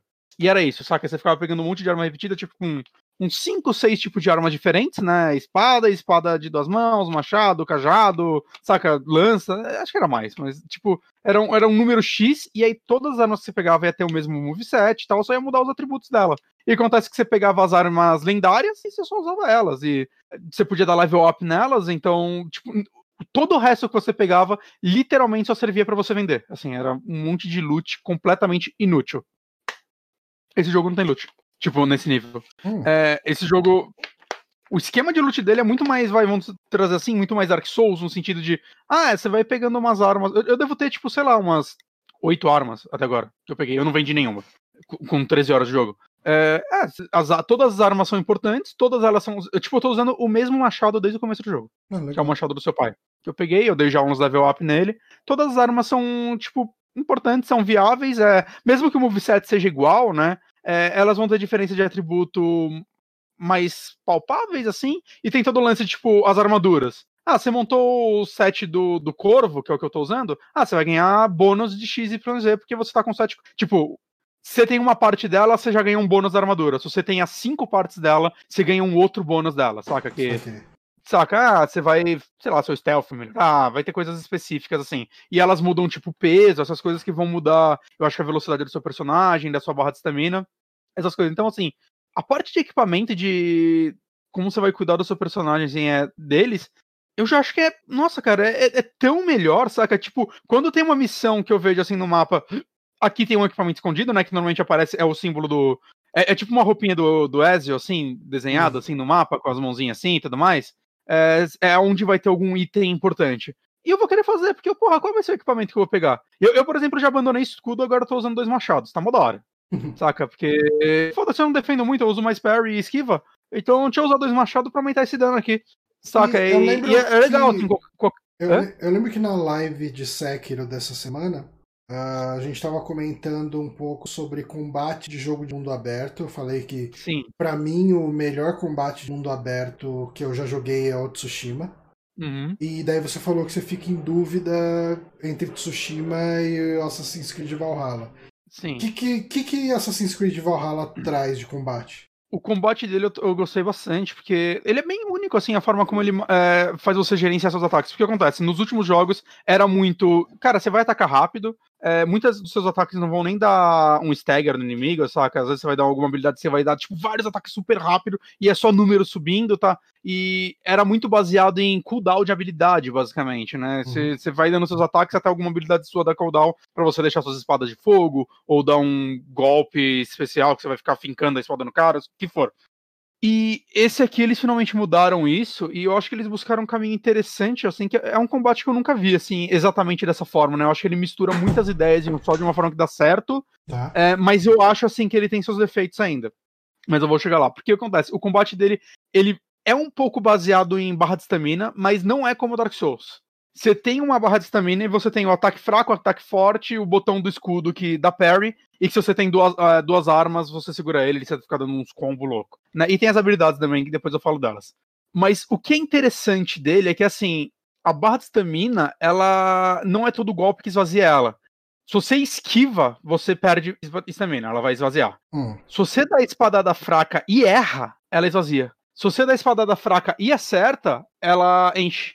Hum. Vez você perder estamina, você ganha. Então, tipo, ele vai te fazer não querer ficar igual um maluco apertando o botão de ataque para ver se você acerta ou não, porque, cara, você acertar um ataque vai encher sua estamina. Você vai ganhar um pouco de estamina. E, okay. e o ataque forte, que você pode linkar ele em qualquer parte do combo, né? É legal você ficar apertando o ataque de, de, de espada, no meu caso, machado. Você vai ficar dando combo lá de machado quase infinito, basicamente. Né? A animação dele vai sempre ligando uma na outra. E em qualquer parte da animação você pode começar a bater com forte. E. E o que acontece é que, tipo, viram meio que um gerenciamento. Assim, eu não vou ficar batendo forte que nem louco, porque o forte sempre vai esvaziar. Uhum. Então você vai querer bater um pouco com, com fraco também né? E você não vai querer ficar batendo que nem louco, porque se você erra ou o inimigo defende, sua barra de stamina vai diminuindo. E o inimigo, ele tem meio que duas barras também. Ele tem a de vida e a de stamina também. O que acontece é que quando você dá parry nos ataques, ou alguns ataques específicos, tipo forte, você vai enchendo o atordoamento dele. E quando você termina de encher o atordoamento de um inimigo, você aperta o analógico direito. Eu achei que foi uma escolha desse, boa, assim, de, de, de botão. Porque você tá sempre o tempo todo lá segurando o analógico direito já pra controlar a câmera, né? Enquanto você luta, você ataca com as defesas. Então o botão de ataque, tipo, de vez eles botar, sei lá, X quadrado, que já tá com o seu dedo lá. Eu achei que foi uma decisão acertada deles de, de mapeamento de botões. Uhum. E quando você usa isso, você vai dar um golpe sem show o stagger dele, a maioria dos inimigos vai morrer na hora, né? Que, que é sempre uma animação super violenta usando normalmente a arma do inimigo. Então, se ele tá com o machado, ele vai derrubar o machado, você vai, tipo, derrubar ele no chão, pegar o machado dele e dar no meio da cabeça dele. E, e são bem satisfatórias essas animações. E eu não sei, eu acho que esse combate é gostoso, mas eu acho que ele brilha nos chefes. Hum. Que os chefes é uma luta um contra um, com um cara que, tipo, vai ter mais energia, vai ter um gerenciamento maior. Os chefes não vão morrer só quando você enche o, a barra de é, caralho, como eu falei, de, de, fôlego dele, né? de stagger dele, ele não, ele não vai, normalmente não vai morrer na hora, mas você vai tirar uma vida monstruosa dele. Eu morri muito nesse jogo já, inclusive, e alguns chefes. Chefes e inimigos especiais que você acha no mapa. Que eu, ah, ok, eu vou voltar depois, que eu não, não tô jogando ele tão. Eu demorei para pegar o esquema do combate, ele é um pouco. Ele é um pouco mais complicado do que parece, assim, pelo menos para mim. Eu, eu, eu tive bastante dificuldade no começo, e eu tô jogando normal. E.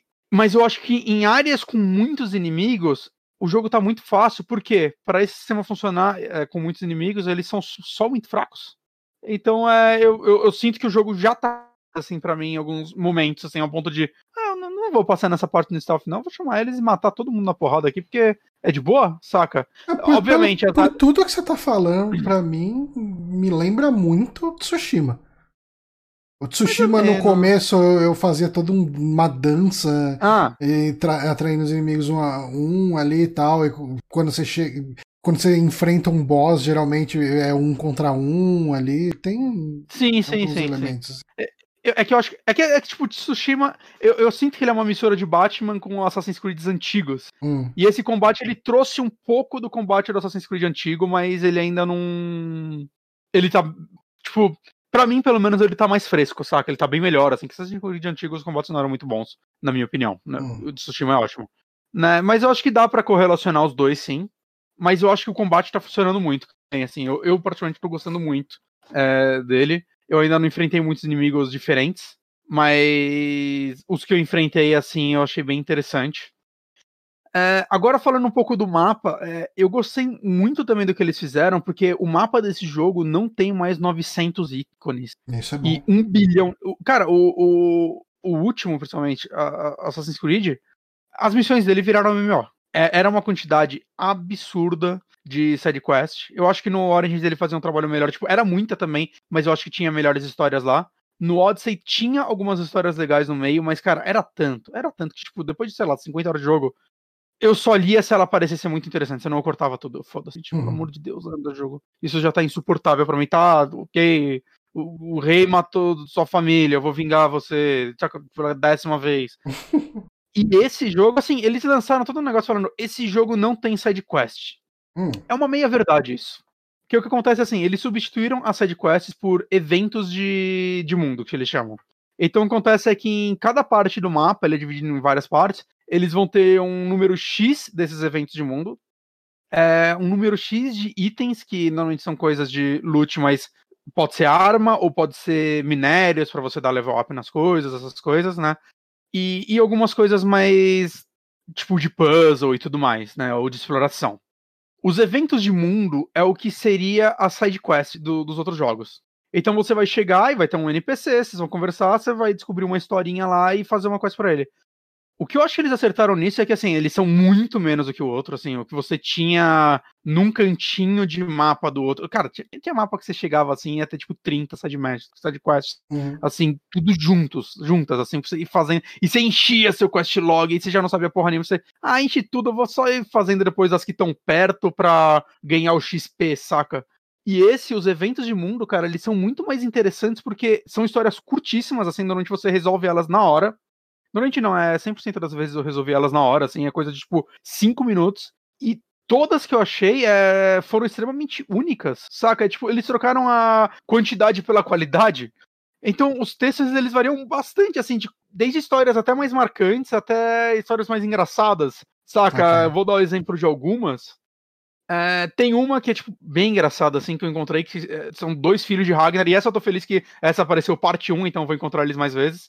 E eles estão querendo invadir a casa deles e fingir que ela foi saqueada e que eles. Eu não, eu não lembro de qual é o esquema deles, mas eles queriam bolar um negócio. Só quando você encontrar eles, eles estão brigando, porque o, um deles esqueceu de trazer a tocha, era para trazer a tocha para queimar a casa. E eles estão tretando por causa disso. Aí quando eles tretavam, eu só peguei uma tocha e taquei na casa deles. Eles, caralho, valeu, sei lá que lá, você tem essa tocha, valeu. Vamos lá invadir, vamos lá pegar, saquear as coisas pra gente mesmo. E aí eles chegam, o cara esqueceu a chave. Aí você tem que dar a volta, entrar na casa. Ele, não, pega escudo. Acho que era. Não, bracelete da nossa mãe, pelo amor de Deus. Aí você pega e fica procurando, cara, e você não acha. Ele começa, ah, acho que tem um negócio de vinho. E a casa pegando fogo, e você procurando. E eles lá de fora. Aí você não acha, quando a casa quase queimando, você sai. É o maluco achar no bolso dele, saca? É tipo, é umas historinhas assim. Tem uma que é de um casal que, tipo, você encontra a mulher tá do lado de fora de casa muito frustrada, porque ele, tipo, não transa mais. E ela, caralho, sei lá o que, ah, meu marido não consegue mais. E aí você fala, ah, não, né, mas é foda, chega a idade. E ela, não, mas ele tem 20 anos, saca? Não tem nada a ver com isso. Aí, tipo, você conversa e descobre que, na verdade, ele, é, que eles eram, eles são vikings, eles lugares, e normalmente isso que acendia a chama entre eles.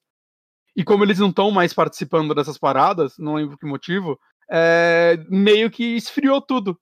E eles pegam e falam, mano, você podia ajudar a gente, entra na nossa casa e começa a destruir tudo.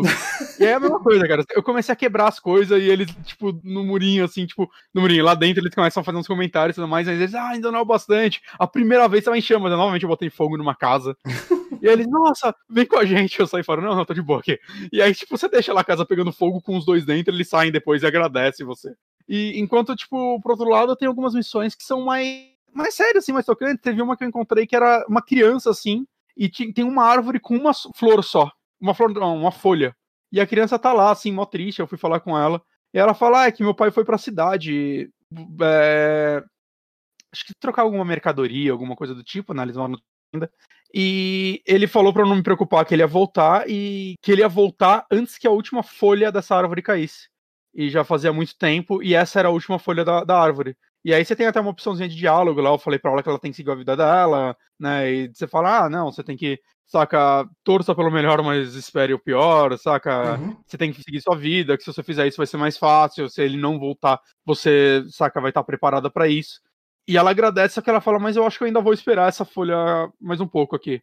E aí a quest da opção eu atirei na folha com um arco e flecha. Caralho. E aí a menina fica, tipo, na hora ela fica, caralho, o que você fez? Aí ela fala, não, mas é verdade, eu tenho que seguir minha vida. Que criança tava lá parada sozinha, Johnny. Tipo, dias. É óbvio que o pai dela morreu. E aí eu consegui, assim, o jogo não me indicou pra fazer isso, mas eu consegui, assim, eu vi a flor no chão, eu peguei ela, eu entrei na casa dela, tem tipo uma, um banquinho lá, eu consegui colocar em cima. Eu não sei se isso vai significar alguma coisa pro jogo, saca? Mas é tipo, ah, porra, que, que legal, uhum. bem feita.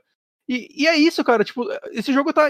No, novamente, não teve uma sidequest. Você não assim podia dar uma que... flechada direto na cara da menina?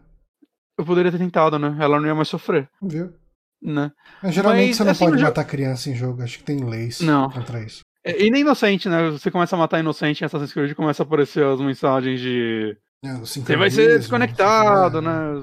Você era o viking bonzinho. É, então, mas é assim, cara, o jogo tá cheio dessas historinhas, assim, todas para mim tão interessantes ou, ou, divertidas, saca? Algumas mais tocantes, algumas mais importantes. E, e normalmente, sei lá, você vai ganhar alguns itenzinhos com isso. Mas tem as missões de, de puzzle também, né? Esse é um jogo que ele tá, tipo, influenciando, incentivando muito a exploração. É, eu sinto que ele se inspirou mais em Breath of the Wild do que em Witcher. Sabe, que eu sinto que os últimos eram muito inspirados em Witcher e esse eu sinto que, ele, que eles botaram mais um pezinho no Zelda, porque ele é muito. Cara, observa o mapa e vai. Saca? Uhum. Ele fica algumas marcaçõezinhas no, na parte de cima do mapa, você vê umas luzinhas assim, mas é muito. É muito mais. Não é tipo uma interrogação ou um super brilho que chama atenção, só que você olha no, no, no waypointzinho, é só tipo, ah, essa parte do mapa tá um pouquinho mais amarela, né? Tem, vindo o vídeo consegue ver isso. Uhum. Então você não tem muita certeza do que tem lá e, tipo, normalmente as quantidades de coisas são bem mais de boas do que nos últimos jogos. Certo. Então, sei lá, a exploração você anda sempre a pé ou em algum momento você consegue um cavalo, alguma coisa? Você consegue um cavalo, você consegue um cavalo. E eu, como me deram a versão completa do jogo, eu tenho um lobo gigante. Eu Vai? tô montado no meu lobo, foda-se. É muito da hora, assim, montado no seu lobo. E você, tipo. Só continuando rapidão, é, que eu já falo dessas coisas. Esse jogo tem muito detalhezinho. É, e outra, essas coisas de exploração também tem muita coisa mais que é missões de puzzle mesmo, saca? Então, tem áreas que estão, eles falam que estão amaldiçoadas, e aí você tem que achar um esqueleto lá e quebrar ele. Ou tem um que eu fiz, cara, que você não joga nem com personagem viking, você joga com personagem do, dos dias atuais. Eu esqueci o nome dela, que é a mesma desde o Origins e você joga com ela, assim, ela aparece nesse mapa que é um glitch que tá dando, e você tem que fazer umas partes de plataforma, assim, meio que uns cones, mó diferente, assim, ó, caralho, mano, não tava esperando isso, só que aí, tipo, te, teve já um, uns três tipos de coisas, assim, de puzzles diferentes, eu fiz, teve um que eu fiz que era de perspectiva, que você tinha que ligar um símbolo numas pedras, saca? E esses daí que acontece quando você faz eles, normalmente você ganha um ou dois pontos de habilidade, né? Que o lance desse jogo é que, assim, ele não tem exatamente level, você não vai ficar subindo level 1, 2, ele você vai ganhando habilidade sempre que você enche, ganha um número X de experiência. Uhum. Só que ao invés de você subir, tipo, no, nos anteriores, você ganhava experiência, você, ah, seu, seu dano aumenta, né? Você dá mais dano e sua vida aumenta. E você ganha um ponto para você comprar uma habilidade X. Enquanto esse, na verdade, você ganha só esse ponto, e o que acontece é que a, a skill tree desse jogo é tipo um, várias constelações, cada uma com muitos pontos para você colocar. E o lance é que, tipo, a maioria é coisa passiva, né? Então, ah, você vai ganhar mais dois de ataque, mais um de ataque, mais um de ataque leve, mais um de stealth. E no meio de cada uma dessas constelações tem um negócio maior que é algo mais importante, né? Tipo, você poder assassinar alvos é, personagens mais poderosos, né? Que no começo você só mata os personagens fracos e os poderosos, né? Os, os cavaleiros mais foda e tudo mais. Sim. Você só tirava um número de vida. E agora, eu já comprei esse, aparece tipo um quick time eventzinho que se eu acerto ele, eu mato esse personagem na hora. Que vai ficar, é, vai aumentando e diminuindo de acordo com o level do, desse personagem, né? Com a, a força dele. E tudo isso que você vai fazendo vai aparecendo embaixo, nível de poder. É, nível de poder, não lembro exatamente a palavra que ele usa. Hum. E esse número vai subindo, saca? Conforme, de acordo com as habilidades que você tá colocando. Então, eu não sei, eu acho que é muito mais de boa, porque, tipo, o Odyssey, quando acabou, eu te juro, eu tinha uns 40 pontos de experiência que eu não usei nada, porque, cara, nenhuma das outras habilidades me pareciam úteis. E essas habilidades que antes eram feitas por cooldown, agora você acha elas no mapa, na exploração. É tipo uns livros que você pega que vai te dar uma habilidade especial, que você consegue, acho que, equipar 4 de ataque e 4 de arco, 4 de corpo a corpo e 4 de arco. E de vez elas funcionarem pro cooldown, ela é tipo uma barrinha especial que vai enchendo conforme você mata os personagens. Quando ela tá cheia, você pode usar uma dessas habilidades. Uhum. Né? Então eu, eu, sinto que, tipo, ele é muito mais depend menos dependente delas do que no outro. E só trazendo agora uma última coisa importante do jogo, que você não. Não dá para falar de tudo dele aqui, saca? É muito detalhe. Mas a última coisa de mecânica, só de dar uma consideração final, é a parte da sua vila, né? Que você, que você constrói, né? Seu. É uma vila, sei lá como se chama. Ah, que seja, o acampamento, ó, seu acampamento. Parece que eles pegaram a ideia do Red Dead 2, cara, e expandiram ela de uma forma muito legal, assim, muito mais gratificante, Tem umas pessoas opinião. ali pra interagir. Sim, sim, você conversa com eles. Conforme você vai fazendo as missões, você vai chamando mais gente pra lá, saca? E o que acontece é que, por exemplo, logo no começo, você não tem muita coisa lá, né? Você vai ter, a, tipo, por exemplo, o um negócio do, do Blacksmith, que foi com vocês você não consegue ainda usar ele. Ele tá lá, o que acontece é que você tem que pegar o material meio para construir as coisas. Você vai tendo escolha. Só que, cara, é muito grande, assim. Isso daí parece que é a parte que você mais vai perder tempo, mas que para mim tá gratificante, porque explorar esse jogo tá muito gostoso. Então o que acontece é que você.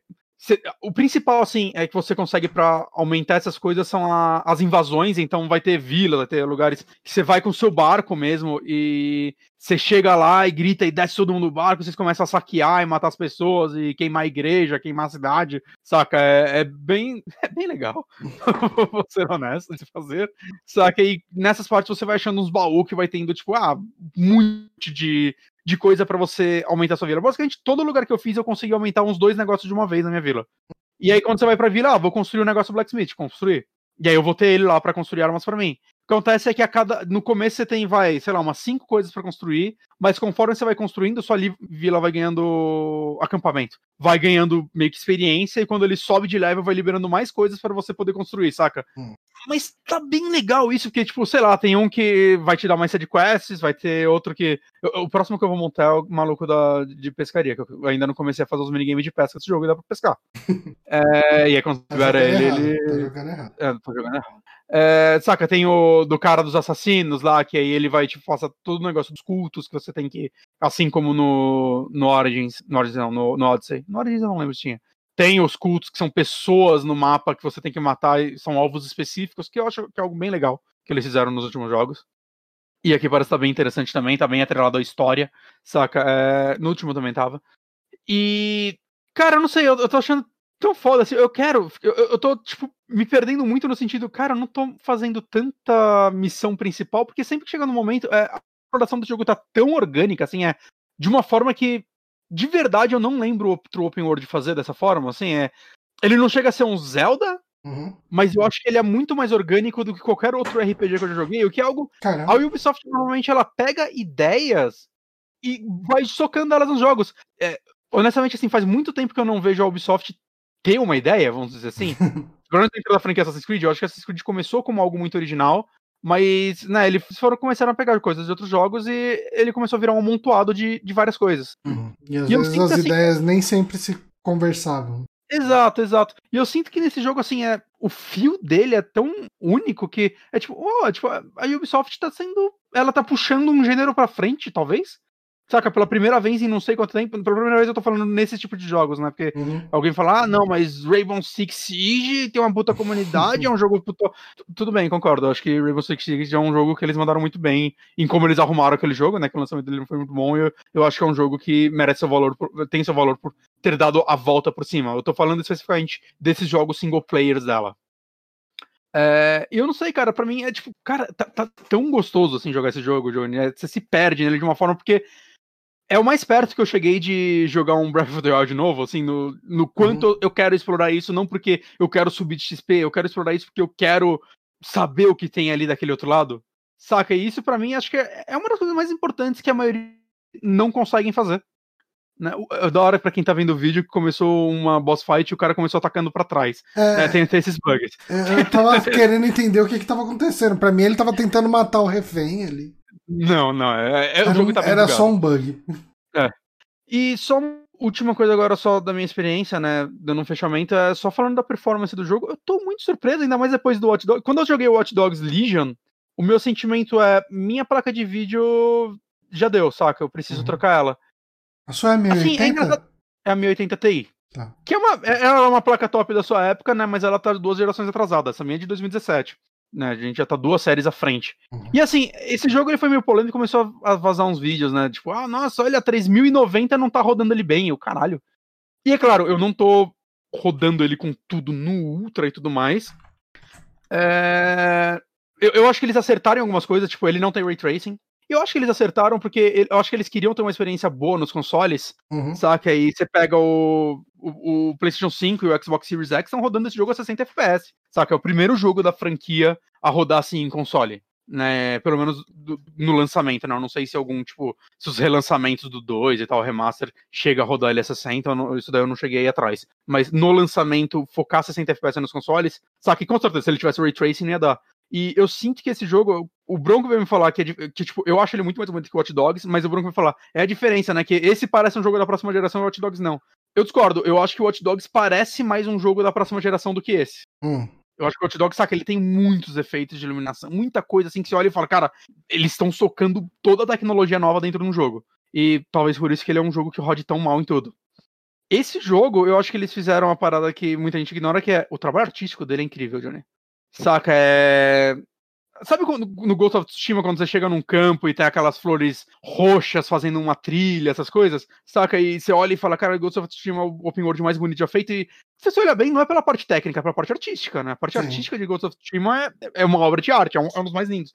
E eu acho a que esse jogo. A escolha de ele cores é, é, muito boa. Sim. E ele, assim, o começo dele é na Noruega, então é só neve, você não vê muita coisa, né? Não, você ainda não entende isso, mas quando você vai pra Inglaterra, saca? E você começa a ir em vários campos e aquelas flores amarelas e as vilas bem pintadas, essas coisas, cara. Você olha e fala, caralho, o, assim, a Ubisoft ela sempre mandou bem na parte artística, saca? De vamos recriar essa era. Eu acho que é a parte que todo mundo bate palma para Assassin's Creed. Eu acho que o Odyssey não faz isso tão bem. Eu acho que o mapa é muito grande de uma forma repetitiva. Tem um lugar ou outro que chama atenção. Mas no geral, o Assassin's Creed é sempre sinônimo de mapas bonitos, né? Mapas bem feitos, como eles sabem recriar essa era de uma forma incrível. E esse não é diferente. A, difer a diferença é que, é eu acho que ele tá de uma forma, um, um, artístico que chama mais atenção, assim, pro. Pelo menos pros meus olhos, assim, eu, eu, fico, eu fico babando, assim, tem partes que eu paro, assim, no jogo, eu fico mexendo a câmera, assim, só pra ficar vendo, assim, a, aquela montanha em diversos ângulos e ver a vegetação se misturando e os raios de sol passando pelas folhas, saca? Você, caralho, mano, isso aqui tá muito bonito, saca? Isso aqui tá, ah, que, que da hora. E é um jogo que, tipo, eu consegui ligar ele, eu peguei, eu coloquei ele em 4K, na minha placa, eu liguei ele em 80% de 4K, então na verdade não fica exatamente 4K. E eu liguei a resolução dinâmica, né, que é o que tá ligado nos outros consoles para travar 60 FPS. Não fica travado nos 60 FPS, mas fica tipo 60, 50 e pouco, saca? De uma forma que não incomoda. Tá rodando, Sim. pra mim tá bem, assim, pra, pra minha placa de vídeo dessa forma, saca? E o resto é tudo, tipo, quase tudo no alto, né? Depois tem o muito alto e o escrotamente alto. É, então, assim, eu não tô rodando ele no talo, eu não tô rodando ele 4K ativo e tudo mais. Mas tá lindo demais. E é um jogo que, tipo. Eu acho que faz diferença, assim, a resolução. Eu fiquei brincando um pouco com a resolução no começo para ver, ah, será que eu abaixo mais para cravar mais os frames? Eu, não, puta, cara, ele, ele fica. Ele tá muito. Eu, agora, agora a gente tá começando a ver jogos em que o 4K faz mais a diferença, porque vai padronizar essa porra, né? Todo mundo tá começando a fazer texturas que fazem sentido com 4K, né? Eu acho que não tá mais, tipo, ah, é, texturas 1080p esticadas, saca? Então tá fazendo a diferença hoje em dia. E esse é um jogo que realmente, assim, para mim, jogar ele em 4K tá um negócio assim, caralho. É...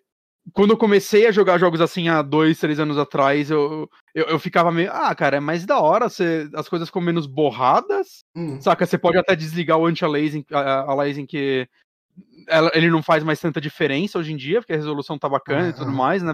Mas para mim não era um game changer, e eu acho que finalmente tá ficando, assim, você, saca, você vê as armaduras dos personagens cheias de detalhezinhos, você, saca, as, as vilazinhas, os acampamentos construídos, você vê os detalhes, é, tá, foi feito com muito carinho, assim, eu acho que Assassin's Creed tem que levar dois anos, cara. Saca? É pouco tempo para qualquer outro jogo, mas toda vez que a Ubisoft deu esse tempo de dois anos, a franquia deu um salto legal. Salto, eu espero né? que eles Realmente. segurem esse jogo nos DLCs agora e coisa do tipo durante mais um ano, que nem eles fizeram com Odyssey, pra né, o próximo poder é, dar um trabalho legal, assim, né? Porque, assim, esse jogo ainda é muito. É um jogo cross-gen. Então, assim, um próximo Assassin's Creed feito, pensado para essa geração, vai ser ainda mais da hora, né? É o esperado. Mas eu acho que, tipo, eles têm que dar um tempo para isso, pra pra galera digerir isso. Uhum. Mas, cara, tem, gente, assim, tem total muita, Tem muita coisa, né? Tem, tem a questão da digestão e tem a questão realmente de, de entender o que que fez, o que que eles fizeram certo nesse e o que de repente uhum. pode melhorar, o que pode é, ser acrescentado. Eu, eu, eu acho que, que esse tem que porque esse jogo quando, veio de feedback dos dois anteriores. Quando você tem uma franquia anual, né, um jogo que sai todo ano sai um novo, você já tá fazendo o jogo tipo, o outro ainda nem saiu, você já tá fazendo o ah, próximo, não. né? O Odyssey, eles falam que começaram a fazer, tipo, junto com o Unity, saca? Acabou o Unity, o Syndicate. Eles começaram, na verdade, a fazer o Origins e o, e o Odyssey, acho que ao mesmo tempo, assim. Sabe, quase. Sabe que é a única então, coisa então, triste aqui nesse jogo, vendo os vídeos aqui, é. ele é muito bonito. Aí aparecem uns bugzinhos. E, ah, é, os bugzinhos mas... eles quebram tanto, cara. Eu, eu, eu, acho que eles quebram tanto por causa da. Por causa. Porque você tá no, no. Você tá lá em cima. Né? Você tá numa qualidade alta. Cara, é tudo muito bonito, cenário lindo, draw distance longe pra caramba, umas montanhas, você vê a pedra, a neve no topo da pedra. Aí a câmera vira, o boneco some. Sim. É, é complicado. Mas só o que eu ia falar daquilo é que, tipo, como eles começaram a fazer os dois jogos juntos, é, não importa o feedback que a galera fosse dar pro Origins, o Odyssey ia ter um, um ano para ser terminado e talvez implementar algo do tipo. Uhum. Saca, é, não, não dá, não dá tempo. O jogo já tá. E, tipo, é óbvio, Ubisoft tá com mais dois ou três Assassin's Creed em desenvolvimento nesse momento. É óbvio, saca? Porque são múltiplos estúdios fazendo esses jogos. Mas se depois desse tiver dois anos para entregar o próximo, eu acho que eles conseguem pegar mais ainda feedback. Uhum. Mas que, tipo, sendo muito honesto, eu não esperava que eu falar isso. Tem pouquíssima coisa que eu acho que deveria arrumar nesse jogo, assim. Ah, saca? É, eu, eu realmente. É, assim, eu gosto mais desse jogo do que o Tsushima. Uhum. Sem dúvida, assim. É um jogo que. Eu adorei Ghost of Tsushima. Mas é, eu sinto que eu consigo ficar mais tempo jogando esse do que o Ghost of Tsushima direto, porque, cara, eu tô eu, eu tô, tipo, realmente, assim, impressionado com esse trabalho. Assim, eu não pensei que eu fosse gostar tanto de um Assassin's Creed de novo, assim, que é, é uma uhum. franquia que eu gosto muito, saca? Eu joguei todos os jogos da franquia, né? Tirando os spin-offs. Então é, é uma franquia que eu gosto, apesar de eu criticar bastante. E, cara, puta, parabéns, assim, de verdade, eu acho que eles acertaram em, em cheio, assim, é, eles entregaram um jogo que eu não sabia que eu queria, assim. Uhum. Bacana. Assassin's Creed Valhalla. Valhalla. Bom, a gente tem uma última indicação aqui. Essa indicação eu acredito que vai ser rápida. Uh, se, ela é. já, se ela já não tivesse prometida no título, eu até pularia ela. É, que ela tem 20 minutos, dá pra falar assim. Deixa eu... O foda é que esse filme. Ainda bem, ainda bem, que eu só tinha uma hoje, né? Que eu falei pra caralho, desculpa. Não, não, ah, só, só, uma coisa, se eu não me engano, um dos compositores do, do jogo, né? Tem o Jeff, Jasper Kidd lá no meio e tudo mais. Mas eu cheguei a ler que um dos compositores do jogo é o compositor da série Vikings. Hum. Eu acho que é esse Einar Selvik, que eu descobri hoje que ele era do Gorgoroth. Ele tocou aí numas bandas de black metal louca. Metal do, Mas... do inferno. Uhum. Mas enfim, nossa próxima e última indicação, uma indicação também de um filme que tanto eu quanto o Bonatti vimos, uhum. que é um filme italiano do diretor Lúcio Fulci, que é Quella Villa Accanto al Cemitério. Cemitério, não tem I no final. Uh, que aqui no Brasil a gente tem ele como ou a Casa do Cemitério ou a Casa dos Mortos-Vivos, é esse o nome que tá no Darkflix? No Darkflix é a Casa dos Mortos-Vivos. Uh, na Wikipedia tá com uma Casa do Cemitério, não sei com que ele aparece uh, por ah, aí. Depende do, de quem lançou na época, né? Que, é normal esses filmes mais B e tal serem Cada traduzidos de fora de formas. um nome diferente. Uh, mas enfim, ele é um, um filme. Uh, um filme italiano. Ele é considerado giallo? Cara. Porque ele não. Eu acho que, eu acho que tem não. elementos que não, não casam com giallo. Não, não ele, ele, não é, é um giallo. Terror, terror italiano. Uhum. Uh, e... eu, eu não considero um diálogo, talvez alguém é, eu, eu também acho que. Suspiro. Eu não considero o Suspiro um diálogo. Pois é. Apesar da galera considerar. É, porque é, eu acho que, pelo que vocês me explicaram de diálogo no podcast lá sobre o Profundo Rosso, é, é uma parada muito mais pro mistério e você tem um assassino que você vai tentar descobrir quem é, do que exato. uma coisa sobrenatural, né? Exato, exato. Eu acho que ele pode ter sobrenatural no meio, mas eu acho que é, é outro ritmo, né? O, o Casa do Cemitério é muito mais um, um filme de monstro, vamos chamar assim, né? Eu não sei se falar que esse filme é um filme de, de sobrenatural é um spoiler. Não, não é, não é. é. Não é. Porque eu, eu acho que até o final do filme ainda tava esperando que de repente talvez o assassino não fosse necessariamente uma entidade, ah, mas, uma coisa. Mas tem a, a criança iluminada lá, logo Tem a criança iluminada que aparece e some. Que, e... que falou que muita gente. Quando eu assisti esse filme, eu fiquei, uau, mas eu tô muito louco em achar esse filme meio rip-off de Iluminado, saca? Em alguns pontos. E aí eu vi que. Ah, não, não, a crítica fala isso mesmo. É, é, realmente. O Fute, você sabe se ele já assumiu isso em algum momento? Cara, não sei. E agora não dá para perguntar, que ele morreu faz 20 anos. É. Mas eu nunca vi ele falando sobre isso, mas não seria nada absurdo, né?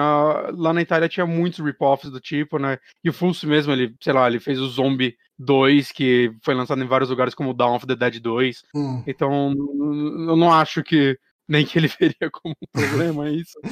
Mas, enfim, uh, nesse filme aqui, uh, a gente tem uh, uma família se mudando. Eu acho que a trama principal. Você tem todo um começo de uma trama da, da escritora ali, e a.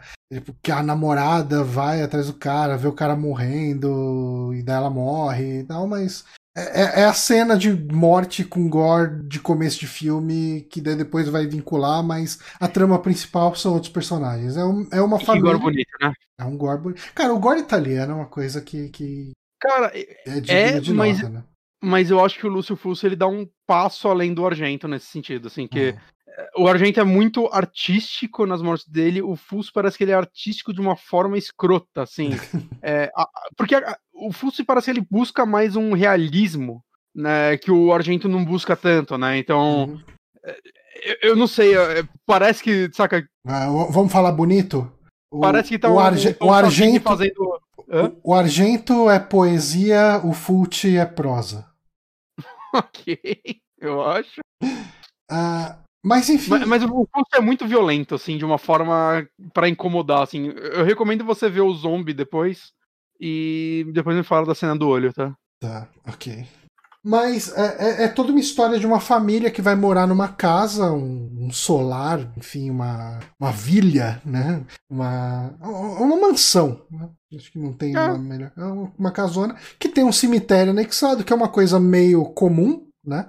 Uh, Aparentemente. Nesse. Mas é uma coisa comum, uh, tipo, quando você tem mansões é. assim, você. É porque vezes, a família vai a sempre família ser enterrada ali e tal, tal. E, e é uma casa que é difícil de vender, né? Uh, uhum. você, você tem.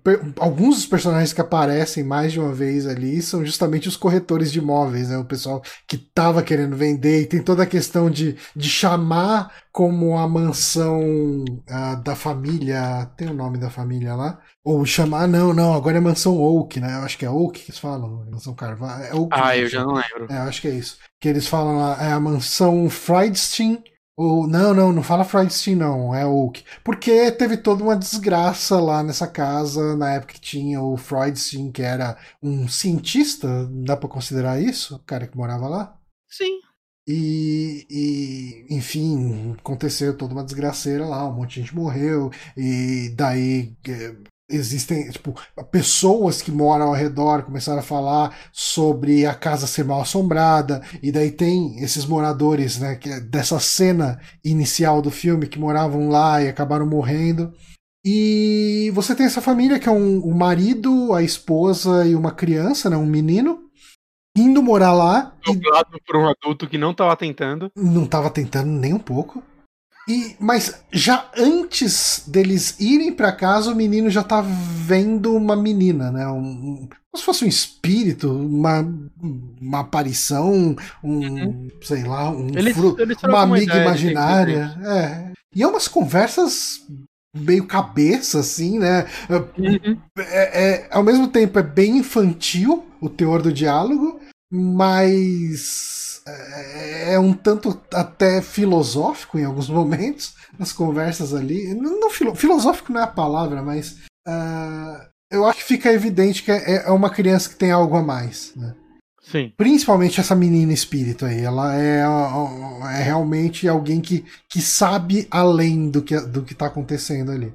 Uhum. Uh, e assim, uh, e daí no final você, o que acontece ao longo do filme é. é você vai tendo os elementos sobrenaturais da casa uh, infernizando aí principalmente a esposa e o filho, né?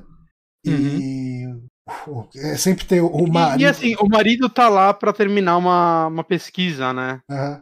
Uma investigação, né? E é justamente a pesquisa. Eles não estão necessariamente é. mudando para lá, né? É um negócio para ser é, temporário. Vai ficar um tempo ali e tal. Uhum. Mas, cara, uh, eu, eu acho. Tipo, ele é um filme que quando eu terminei de ver, eu até te mandei mensagem e falei: Eu não sei se eu entendi, mas eu gostei. Eu, eu saí exatamente. Assim, não é que eu não sei se eu entendi, eu não entendi. tipo, eu entendi tudo até a última cena. A última cena não faz sentido. É, mas não que seja ruim. Não, não, é maravilhosa. É, é, é, é tanta é, tipo, coisa acontecendo. Eu, é isso que, tá acontecendo. É. eu tava certo que era uma coisa e do nada, tipo, ah, foda-se, toma essa cena. e você fica, ok, foda-se, saca? Mas. Mas eu, eu acho que esse filme, o que eu, o que eu fiquei meio que apaixonado por ele, além do Gore, uhum. cara, nenhuma morte decepciona, todas são muito da hora. É, cara, eu gostei muito do estilo do Fuso desse Eu vi poucos filmes. É, é, é isso que eu ia falar, a questão de todo do estilo e não só visual como narrativo, porque é uhum. tudo sempre estranho, você não sabe para onde a história tá indo e, e, e muita gente fala que esse é um filme que ele tava com o pé no freio ainda. É, não, é o que me falaram também é, e, e, tem algumas coisas assim que você fala, caralho, mano, mas isso é muito zoado. Tipo, o, o, lance daquele túmulo que fica no corredor da casa, né? Tipo, no corredor tem um túmulo ali de, de pedra, uh, que eles, o pessoal acho que tira o tapete ou tira um, alguma coisa ali. Uh, e, e tem aquele túmulo meio perturbador ali no meio da casa. E você tem. Nossa, cara, isso eu fiquei com muita raiva. Você tem o, o porão da casa que ele tá barrado, cheio de madeira, todo mundo. Tipo, o pessoal trancou de tudo que era jeito, não é para abrir aquela merda, não abre, não abre. O cara vai lá e simplesmente, ah, vou abrir isso aqui. Vai lá. Ó, oh, consegui abrir, gente. Senão não tinha filme, né, Johnny? Ah, sim, obviamente, mas é. é, é o... Você é sobre um cara que vai lá fazer uma pesquisa e faz a pesquisa. mas uma coisa que eu gostei muito também é como ele traz aquele tipo de filmagem meio. Que a gente vê muito em filmes de Velho Oeste é, italiano mesmo, de ficar focando nos olhos. Uhum. E, e, eu acho muito legal que tem muitas partes de silêncio nesse filme, assim, ele tem muitas partes sem diálogo, e que ele trabalha com isso, tipo, tem uma cena que tá, tipo, a babá, o marido e a esposa. Nossa, cara, aquela babá... olhos dele, e você vê um olhando pro outro, aí o outro desviando o olhar, e é tipo, caralho, mano, é, é, é tenso que você consegue imaginar o que passou na cabeça de todas as pessoas, você sabe, tipo, o, o que um tá escondendo do outro lá, ou desconfiando, saca? Isso tudo literalmente só filmando os olhos, né? E, e é muito foda, assim, acho que é muito o, bem feito. O olho é uma coisa muito importante nesse filme, né? Uhum. Tipo, tem toda aquela cena final com aqueles olhos aparecendo no escuro e é um uhum. olho claramente desenhado, mas ele é bem perturbador, assim. É para ser meio que um olho de monstro, de alguma coisa vendo a criança. É, são cenas. É, é, muito bem feito, né? Muito bem e, amarradinho. Cara. E sendo muito spoiler, né? Mas a cena final eu acho ela tensíssima, assim, de uma forma que eu não esperava. Porque, porque, cara, é uma cena lenta Saca? É, é, ela me lembrou o Labirinto do Fauno, a cena que a menina tem que desenhar um negócio na parede para fugir. Uhum. Enquanto o bicho ainda tá. E o bicho tá lá longe, colocando os olhos na mão. E, né? e o, o bicho, o inimigo, o fantasma, enfim, desse filme, ele parece muito um monstro de videogame. Porque ele vai, ataca e daí ele tem um cooldown, né? É, é, ele Sim. claramente tem um cooldown. Ele vai lá, ataca, mata alguém e daí depois ele volta para trás ali, ele fica um tempo atrás e depois ele volta para atacar. Isso tudo, isso é, é uma coisa que você fala, tá, em qualquer filme de terror, ele ia matar um, ia sair correndo para matar o outro, e sair correndo para matar o outro. Mas essa pausa, volta e depois volta para atacar, ela cria uma tensão que é, é absurda, cara. É, é, o lance da galera que fala: ah, não, filme de zumbi para ser tenso tem que ser zumbi rápido, que zumbi lento. Não, gente, é, é só você saber fazer essa porra aí. Uhum. Porque a, a, espera, né, a antecipação é um negócio que assusta mais do que o ato. Tipo, o zumbi, depois que ele matou a vítima, não é mais assustador. Não, não. O assustador é o pré. E se você sabe segurar isso, né, a antecipação é a parte mais assustadora de uhum. qualquer filme de terror, né, quando ele faz isso direito. E Sim. eu acho que esse daí faz isso de forma maravilhosa, assim. E, e, né? A cara... que a criança tá na, na, batendo na porta e a mãe não consegue abrir a porta. Nossa, no... mano! Ela não acerta a chave. Nossa, que cara, cara, cara, e, e, o moleque tá tentando abrir, e daí chega lá, eles não conseguem, daí quebra a chave, daí ele tenta abrir com a faca, a faca quebra também a lâmina. Aí ele fala: Não, vou pegar o machado, vou abrir com o machado. Quase abre a cabeça da criança. E daí o, mon o monstro gruda a cabeça da criança na porta, pro machado pegar. Cara, que puta que pariu, mano. Como é tenso isso, cara. É, é, é muito bom, cara. Eu tenho que ver mais os Fuscos na minha vida, cara. Pois é, eu, eu gostei muito, muitas, como, como a gente falou aqui, muita coisa é difícil entender, por isso que é meio difícil explicar o filme. Eu acho que é um filme muito mais para você aproveitar uh, os acontecimentos do que do que eu narrar aqui o que de fato acontece, Sim. né? Porque tem algumas coisas que são difíceis de entender. Por exemplo, o manequim da babá. Sim. Tem, tem um manequim da babá e daí corta a cabeça, cai, daí eu falei, tá, mas era babá, não é? Aí começa a sangrar a cabeça do manequim, daí depois a, a, a babá tá lá na casa e eu falo, não, essa babá é um espírito, não, que de repente a babá morre. E você fala, não entendo, eu não entendo. Ele, então, eu acho que ele é muito mais um filme de você olhar e aproveitar as coisas que estão acontecendo e viver as tensões do que de fato chegar e tentar curtir uma história com começo, meio e fim, uh, onde você tá aproveitando cada nuance da trama. Pelo menos para mim. Pode ser que para uhum. outras pessoas ele, ele possa encaixar desse jeito. Não, mas... pode ter gente que entendeu tudo. E, tipo, Não, a, gente, pode, a gente pode ser. Eu, eu tô com você nessa. Uhum. Mas eu... eu gostei muito e, e, é um tipo de filme que eu nem me segurei aqui com spoiler, porque eu não consegui explicar direito a história. então. É, é porque eu, eu, acho que realmente é, ele é um filme muito bom, muito mais pra, pela forma como ele é feito, como ele é filmado, editado, do que pela história em si. A história tá lá para essas cenas acontecerem. Uhum. E, saca? Então eu acho que você assistir é. Eu recomendo bastante, assim. Eu acho que é um filme que vale a pena ser visto, saca? Porque Sim. ele funciona muito bem dentro é. do que ele tá querendo fazer. Assim como, tipo, sei lá, o Iluminado também, né? Tipo, as pessoas têm 5 mil teorias sobre ele. Uhum. ninguém entendeu na primeira vez que assistiu. Saca, mas, acontece. É, mas antes de ver mais filme do Lúcio Fulci, eu acho que eu quero assistir algum do Bava que eu nunca vi. O Bava eu vi pouco também. Eu vi uns três ou quatro. Eu quero ver mais Bava. Mas, enfim, tá sendo, tá sendo uma experiência bem legal assinar o Darkflix e ter acesso a alguns filmes de cinema italiano. Tem muito pouco, né, lá. Ah, tem um número ok. Tem, tem, mais do que em qualquer outra plataforma. Exato, tem mais do que qualquer outra plataforma. Mas deve ter, tipo, sei lá, será que chega uns oito? Talvez não. Não, tem mais, tem mais, Sério? tem mais. Tem mais, tem, tem bastante coisa do, do Full lá. Acho que, acho que tem uns oito só do Full lá. Caramba. Tem, tem bastante coisa lá.